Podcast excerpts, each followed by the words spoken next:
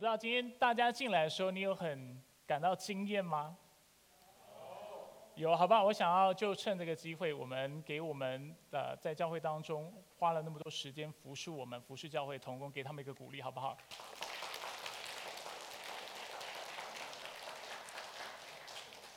呃，昨天当我呃就是当大家都布置完，然后回家了，我一个人就花了一点时间，我就坐在。啊，你们的座位最后面那一排的座位，然后我就一直看着这个布景，然后我心里就在想说，作为一个牧者，你知道我们心里面最担心的是什么吗？我们常常最担心的就是我们的弟兄是否是真的爱神的。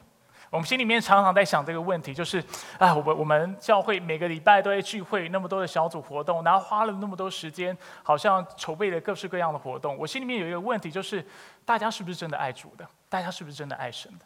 而昨天晚上，当我看到这个场景，然后。啊！而且他们为了布置这个场景，他们已经花了两个礼拜的时间。而这周在他们布置的时候，又有弟兄姐妹每天送点心、送晚餐、送宵夜过来。那所以我就在思考这段时间发生的事情的时候，我心里面有一个很很深的感触。我们今天的主题叫做“我们与爱的距离”。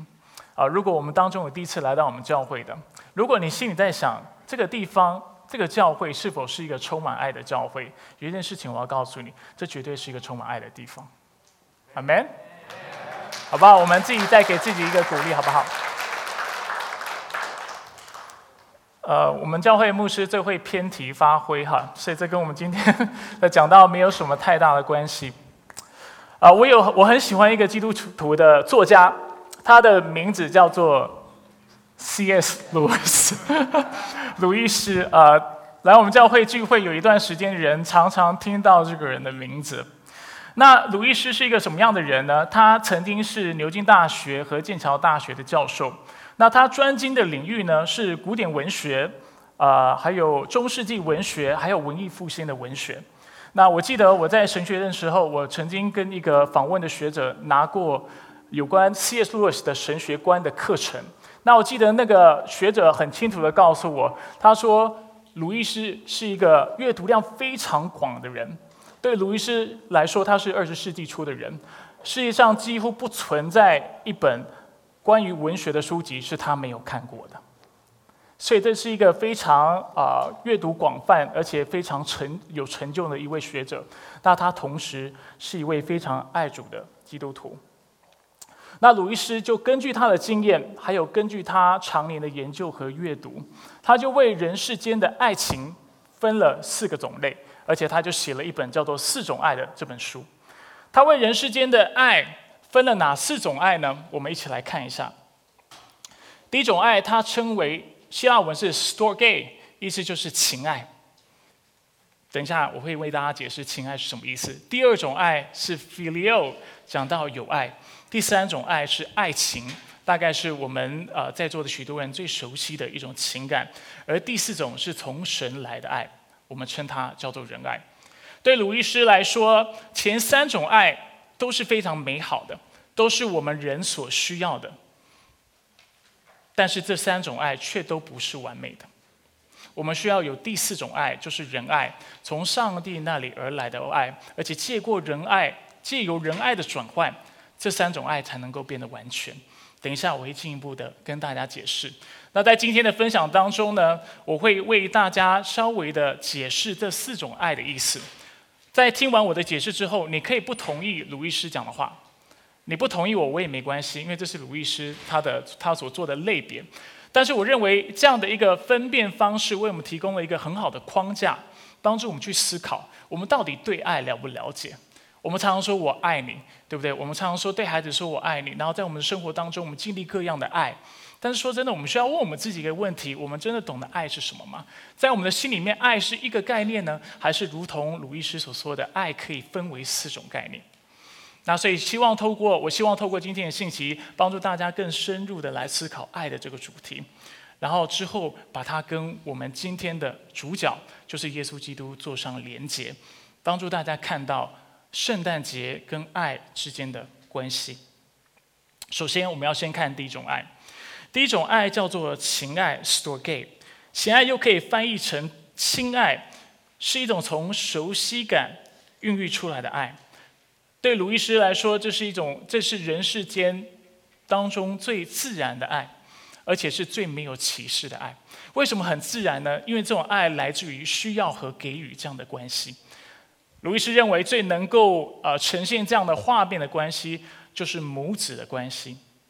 当一个孩子呱呱，呃，我知道中文都说呱呱落地，我知道国内都说咕咕落地哈，我也知道它是破音字，不要纠正我。当孩子咕咕落地的时候，他很自然的就成为一个啊需要爱的存有，他是非常脆弱的，他是无法靠着自己活下去的，他需要有父母的保护，他也需要有母亲的哺乳，他才能够活下去。而在这样的关。后呢，我们会说，母亲也很自然的成与成为了被需要爱的对象，或者是给予爱的那个人。因为一个母亲在生下孩子，在分娩之后，她生理上最自然的一个变化就是她会胀奶，是吗？然后她需要透过喂养她的孩子来得到啊胀奶的不舒适的一个这样的一个解放，这样的一个舒适。但是这样的爱不只会发生在亲子之间的关系，这样的爱也会发生在人与人之间的关系，其他人与其他人之间关系，朋友之间的关系，亲人之间的关系，有可能是跟我们一起成长的弟兄姐妹，或者从小在家里帮忙打扫的佣人，甚至会发生在我们跟宠物之间这样的关系。就像我说的，这个关系的特征在于给予跟需要。你有需要，我给你，我们就有可能建立这样的感情；或我有需要，你给我，这样的感情就有可能会发生。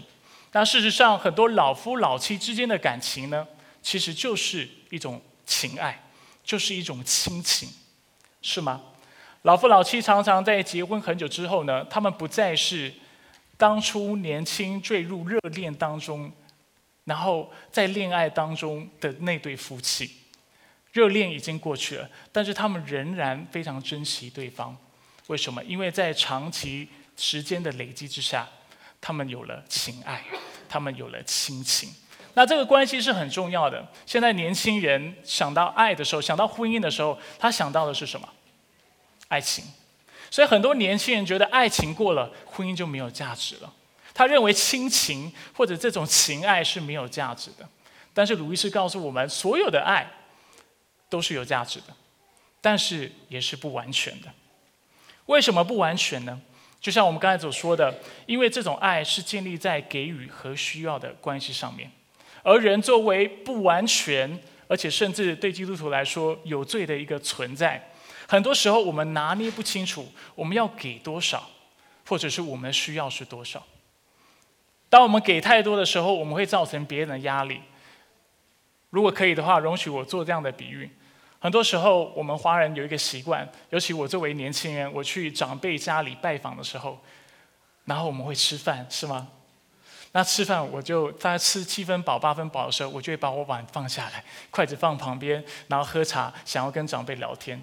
但这个时候，长辈因为太爱我的缘故，他说：“哎，多吃点，多吃点啊，年轻人，你太瘦了。”那你就好吧，那你就多吃一点。就吃了一点的时候，你其实肠胃已经到十分满的程度的时候，你把你的碗放下来，再次把你的筷子放下来，你说你吃饱了。但长辈说：“快快快，还剩好多，多吃点，多吃点。”当然这是半开玩笑，但是你可以想象，当一个婴孩出生生下来之后，对不对？他需要吃，但是他如果吃饱，你还硬是要灌他母奶的话，你是在帮他，还是在害他？你是害了他。是吗？人跟人之间的感情也是这样。为什么情爱会出问题？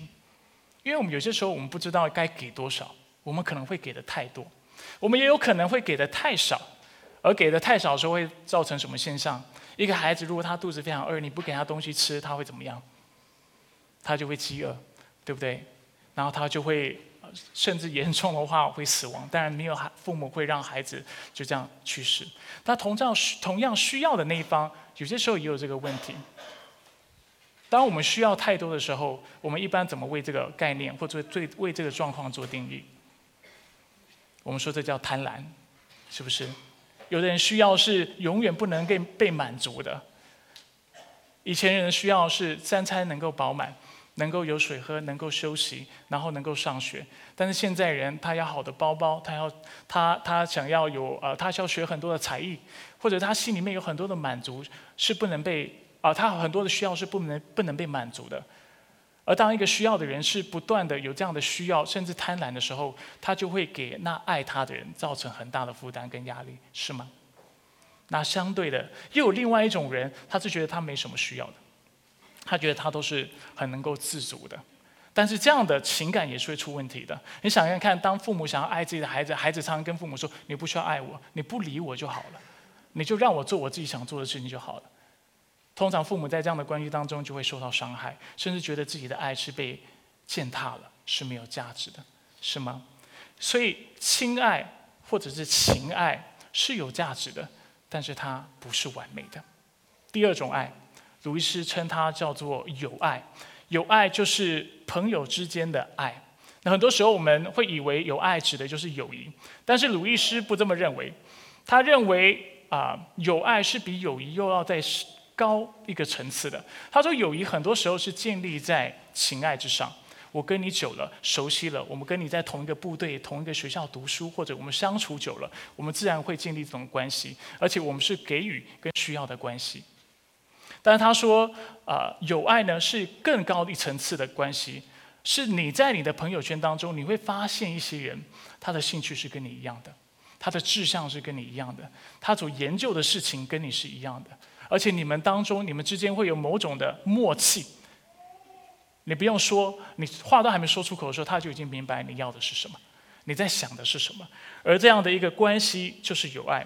鲁伊斯在他的书中，他引用了一个非常知名的美国散文作家所说过的话。他说，在这种关系当中，你爱我吗？就是在友情、友爱当中问你爱我吗？意思就是你和我看到同样的真相了吗？或者至少是你在意这个真真相吗？对别人来说是完全不重要的事情，但是对你和你有爱的伙伴来说却是非常关键的，却是却是啊不可舍弃的，是至关重要的。那鲁伊斯也指出，友爱常常被误以为是情爱和爱情的敌人，常常这三个概念被混淆在一起。不信的话，你去问家长。问很多的家长，如果你的孩子是所谓的 teenager 青少年的话，你会知道你你的孩子不喜欢待在家里的，是吗？你的孩子会做什么？他会常常去他的朋友家，但父母就不能了解。我这么爱你，爸爸妈妈什么都给你，花那么多时间给你，你为什么就不喜欢跟我们相处？但是一天到晚都喜欢去朋友家呢？为什么？因为这是两种不同的爱。同样的爱情跟友爱也不一样。很多时候，啊，夫妻，啊，我我跟很多的夫妻，啊，就是有辅导，会做过辅导，而且我也认识许多的年轻家庭，也认识很多的夫妻。很多的夫妻会因为，比如说一个太太，因为自己的先生常常去找他的伙伴看球赛、聊天，然后一起出去玩，他会非常的吃醋，他会觉得你是怎样同性恋啊？你是怎么样？就是你是爱上的那个人吗？这是你跟他结婚，还是你是跟我结婚？你怎么一天到晚都不在家里？而这是什么情况？就是我们把爱情跟友爱混淆的一个情况。那对鲁伊斯来说，友爱是非常啊 powerful，非常就是能够赋予能力的一种关系。但是友爱也常常会造成人际之关系上的许多的问题。怎么说呢？想看看，如果像我个人的兴趣是什么？我喜欢哲学，我喜欢神学。所以，当我遇到一些人是在这方面特别有兴趣的，我就觉得我很自然的可以跟他聊得很开心，我们之间就会产生某种的默契，我们的关系就会变得很近。但是，友爱最大的问题就是它很容易搞小圈子，因为我跟你有同样的嗜好、同样的兴趣、同样的研究方向，然后一聊就非常聊得来，所以我们容易组成小圈子，甚至这样的小圈子容易去拒绝别人。甚至我们可能会有优越感，觉得自己非常好，其他人所讨论的事情都不重要，都是次之的。唯有我这群朋友，唯有我们这个这一群人才是最棒的。那除了冷漠之外呢？友爱关系也有可能带出攻击，我们也有可能去攻击别的群体。总归来说，友爱是不是很好的？我认为是很好的。友爱能够激发很多的想象力，友爱能够使啊两个有默契的人啊能够啊。非常感受到被爱，而且他们两个人能够激出许多的火花，为许多的事情能够有贡献。很多学术的贡献也都是这样的关系所出来的。第二种，这是第第二种爱情。第三种呢，啊，鲁伊斯称它为爱情。对鲁伊斯来说，爱情和情爱是不一样的。情爱是建立在给予和需要的关系之上，但是爱情不是，爱情却是一种单方的爱慕。当然，我们希望双方都有，但是爱情是一种欣赏之爱。我做个举个例子，你就会明白。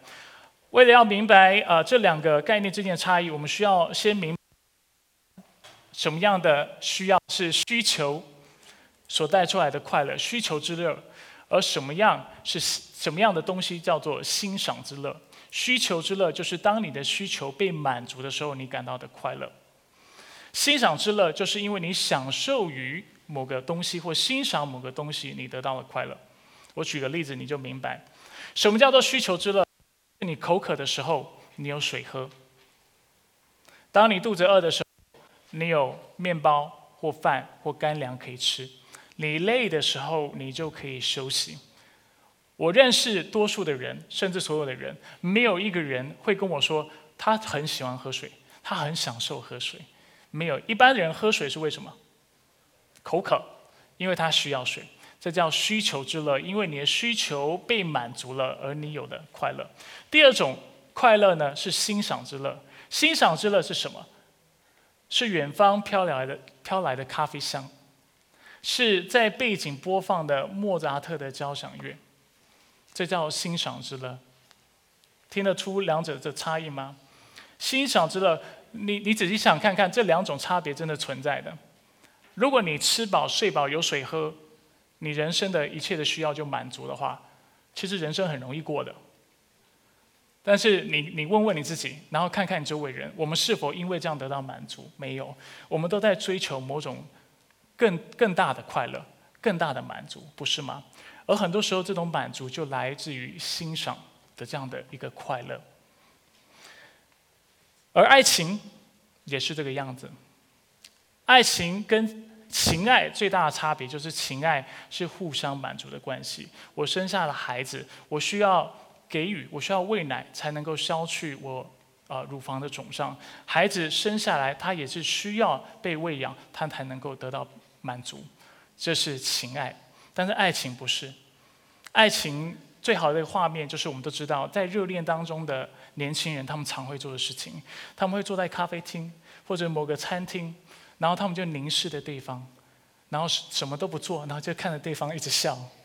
你想想看，当你热恋过后，其实你会觉得这个画面还挺蠢的，不是吗？就说你没事做吗？你就这样盯着看着彼此，你在开心什么？你大可去工作，做点有意义的事情，然后你能够造就自己吗？为什么你要就看着对方，然后感到开心？为什么？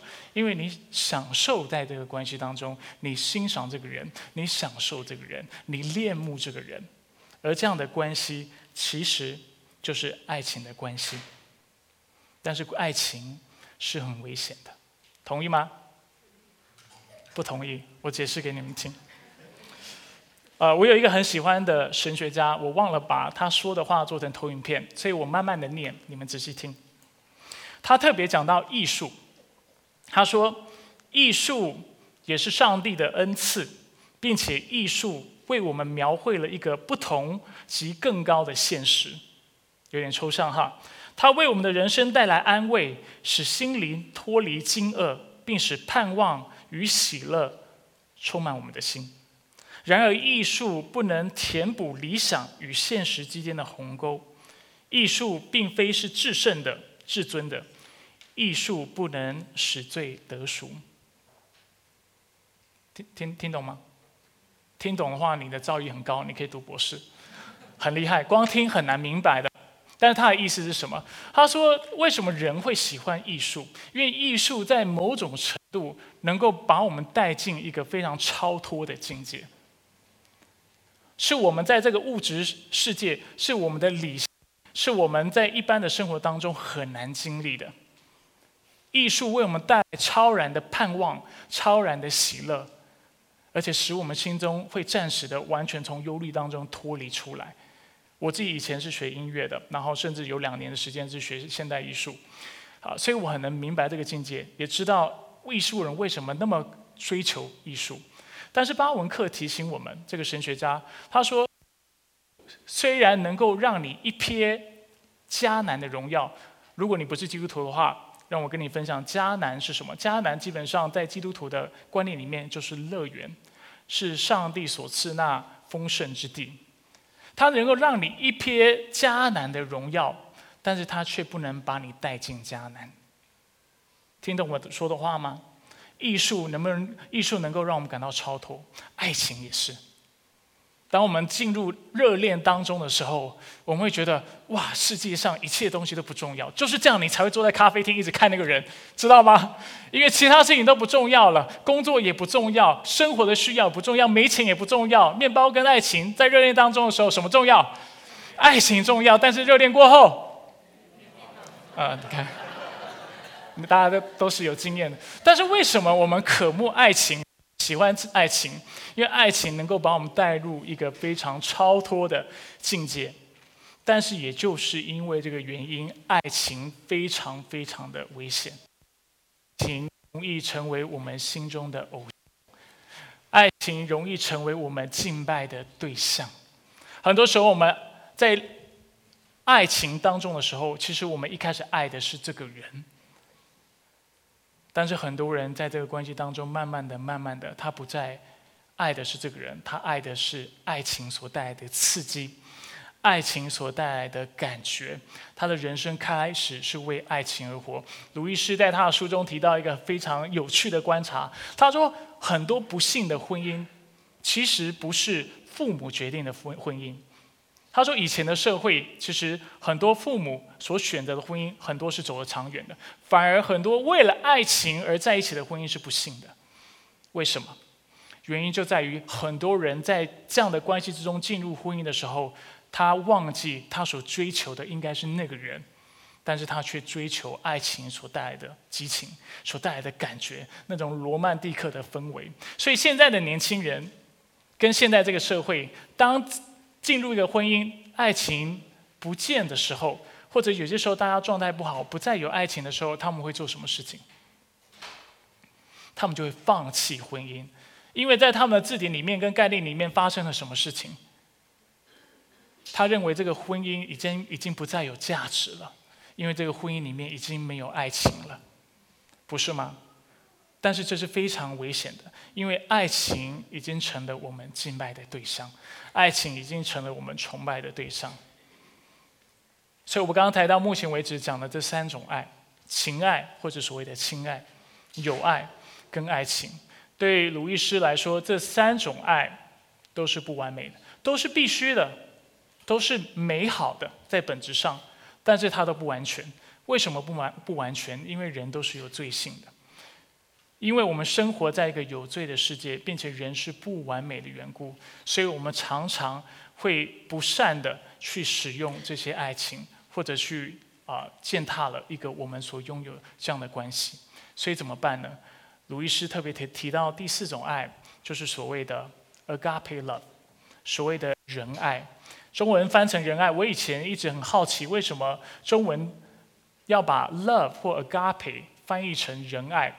啊，那最后我才发现，原来是因为起初宣教士将福音传到中国的时候，他为了让福音在地化，所以他把很多的概念就啊借用中文、中国或者是华人的一些的词汇来做翻译。而人呢，其实是来自于儒家思想，是吗？人的意思就是无私的意思，所以仁爱的意思基本上就是无私的。所以很多宣教士就把 agape love 翻译成无私的爱。而这就是第四种爱。对鲁伊斯来说，爱除非是无私的爱，从上帝而来的爱，话这样的爱永远是不会完全的。而且他认为，我们刚才讲到这三种爱，它需要福音于上帝的仁爱，它才能够发挥最大的作用。其实不难想象，只有你有爱，或者是有上帝的爱的时候，你才知道怎么样有一个完美的情爱，什么时候该给，什么时候不该给。给太多是溺爱，对吧？不给是小气，你才知道什么时候是需要平衡的需要。需要的太多是贪婪，需要的太少很可能是我们内心的封闭。同样的，我们需要有上帝的人，还有透过真理的规范，我们才明白什么叫真正的有爱。我们也需要上帝的爱，还有上帝的智慧，我们才知道爱情要怎么样长跑，而且爱情的重要性应该被放在哪里。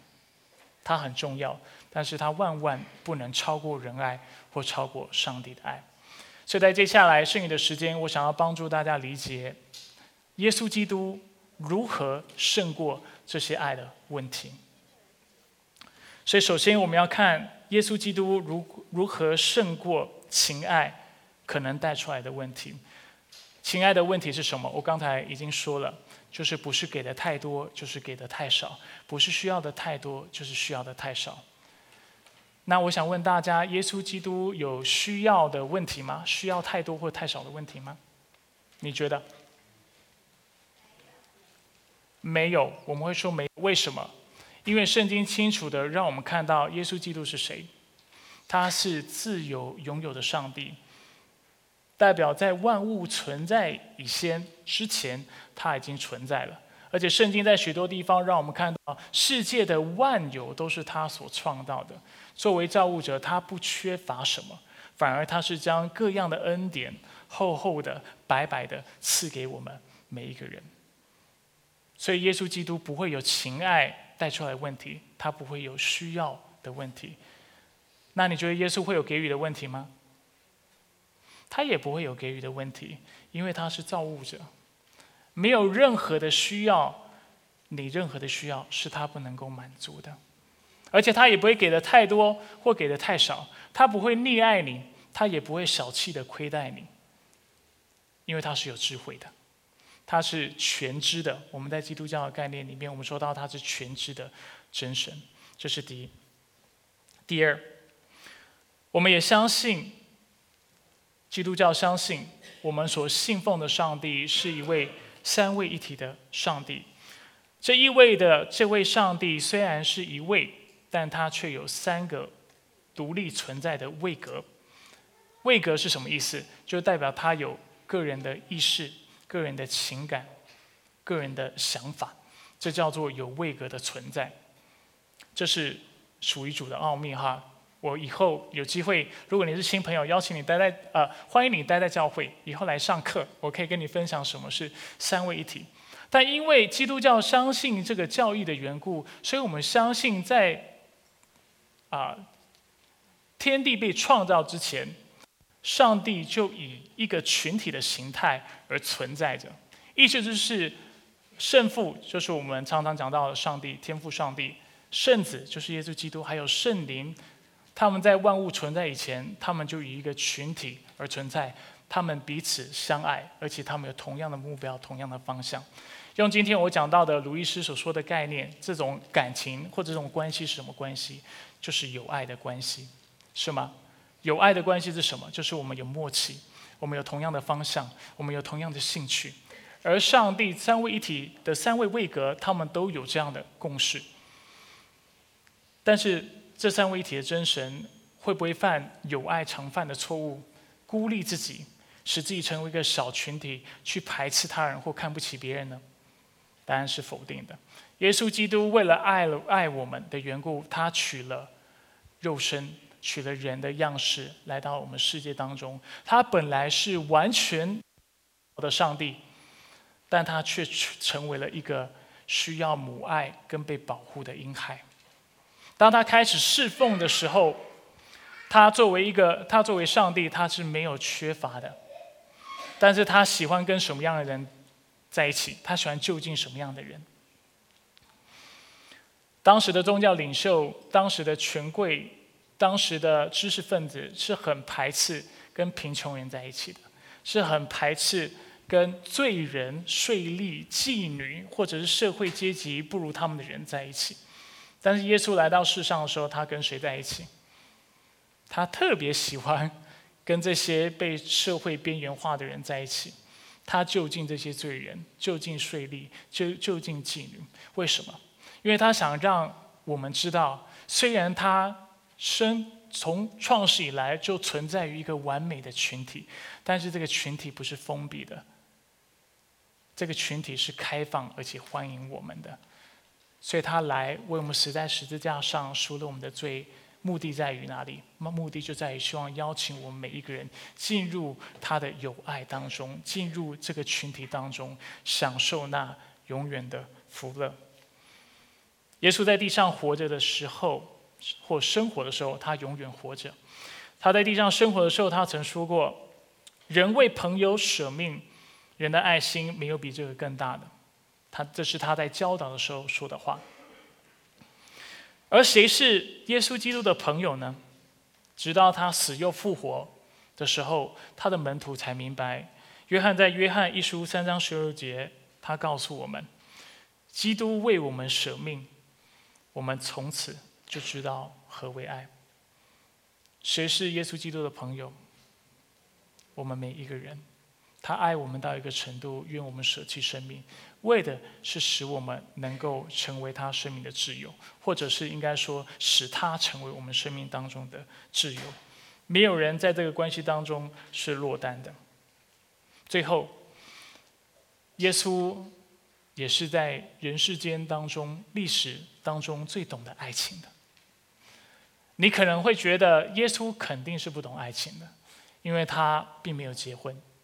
但是我认为这样的一个认知是一个误解，因为在圣经很多地方，我们都看到，啊，保罗还有他的使徒常常说，夫妻之间的关系，丈夫和妻子之间的关系，其实就很像基督跟教会之间的关系。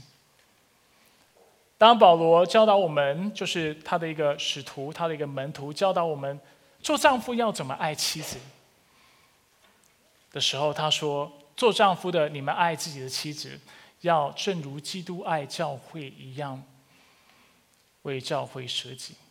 丈夫怎么爱妻子，就是透过为自己的妻子舍己。这是一个真正的爱情。真正的爱情不是因为你有需要而被满足，真正的爱情是愿意为对方受苦，愿意为对对方牺牲，就算再不方便。你都会 be there for that person，为了那个人，你会陪伴他，与他在一起。而这样的一个观念是耶稣所有的。而且保罗在这个经文之后，他就提到一个很有趣的概念。他说：“教会是什么？怎么得到洁净的？就是透过耶稣基督的救赎。”所以许多的神学家，甚至许多的婚姻辅导，他会说：如果你要有一个基督徒的婚姻的话，做丈夫的你要明白一件事情。就像教会在上帝的拣选、耶稣基督的救赎之前是完不完美的，是不圣洁的。你的太太很可能在你婚姻当中也是不可爱的。如果她很可爱，她就不需要你跟她结婚。就是因为你跟她结婚，你要透过爱她，把她变得可爱。很玄哈。跟你旁边人说，你要爱你自己的妻子。哈哈哈哈哈哈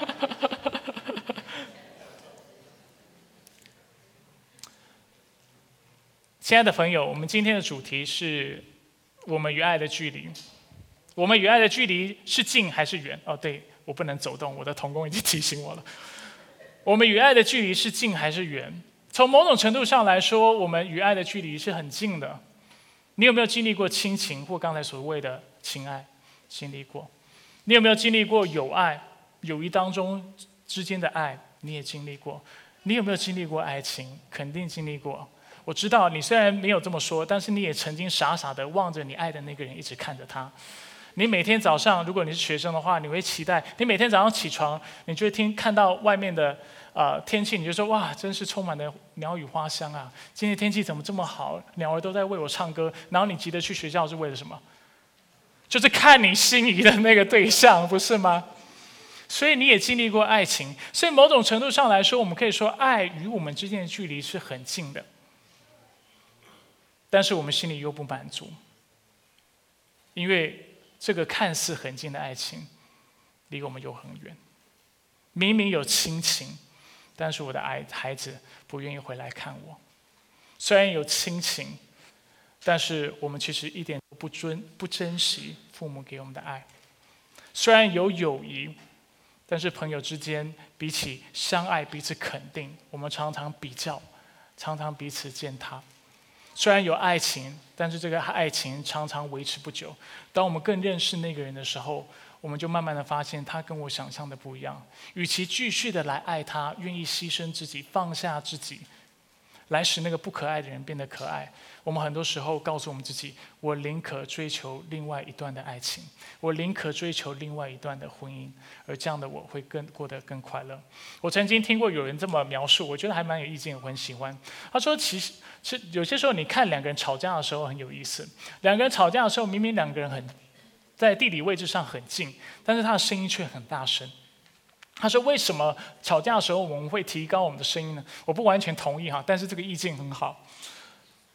他说：“就是因为两个在距离上很近的人，按理来说应该很近，但是他却觉得对方怎么说都听不到自己的声音，所以他要提高自己的声量。在相爱当中的人，亲子、朋友、夫妻也常常扬就是大声在谈话，甚至吵架。为什么？因为明明在我眼前。”应该是一个我爱的人，但是我却感觉不到他爱我，所以这个爱感觉很近，但又很远。啊，今天我们的聚会是为了庆祝耶稣基督的诞生。我有一个好消息要跟大家分享，就是这个看似又近又远的爱情，其实是可以很近的。为什么可以很近？因为耶稣基督在两千年前，他已经来到这个世界上，为我们。示范了一个完美的爱情，并且他透过他的死和复活，让我们知道，只要我们愿意来信靠他，愿意来经历他，我们每一个人都要能够领受，得到他那无私的爱，那完美的爱。而这样的爱会完全彻底的改变你和其他人的关系，你和你孩子的关系，你和你配偶的关系，你和你亲人之间，还有其他人所有人之间的关系。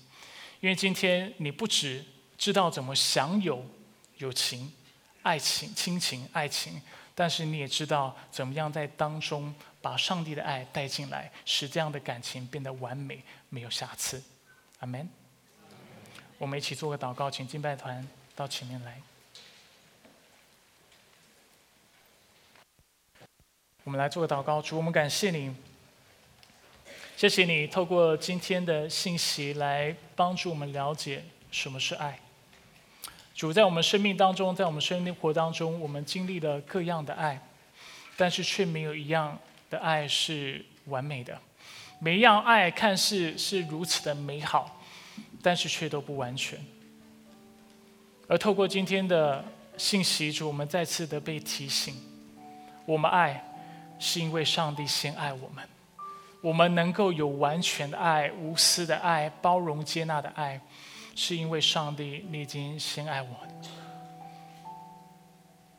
主，我们渴望一个这样的爱，一个不被环境决定、被环境影响的爱，也不被内在的私欲所主导的爱。主，我们希望我们爱人的时候，不是因为对方爱我们，我们才去爱；我们也不希望我们是因为看别人顺眼，我们才去爱。但主，我们愿意从我们内心就发出那仁爱、那无私的爱、那自然的爱，使我们能够来爱每一个人，甚至透过这段的情谊，主你来改变我们之间的关系，并且改变对方的生命。愿你的爱在今天的聚会，并且在我们的生命当中厚厚的充满我们，让我们常常思想你的爱，经历你的爱。我们感谢你。以上祷告是奉靠主耶稣基督的圣名求，阿门。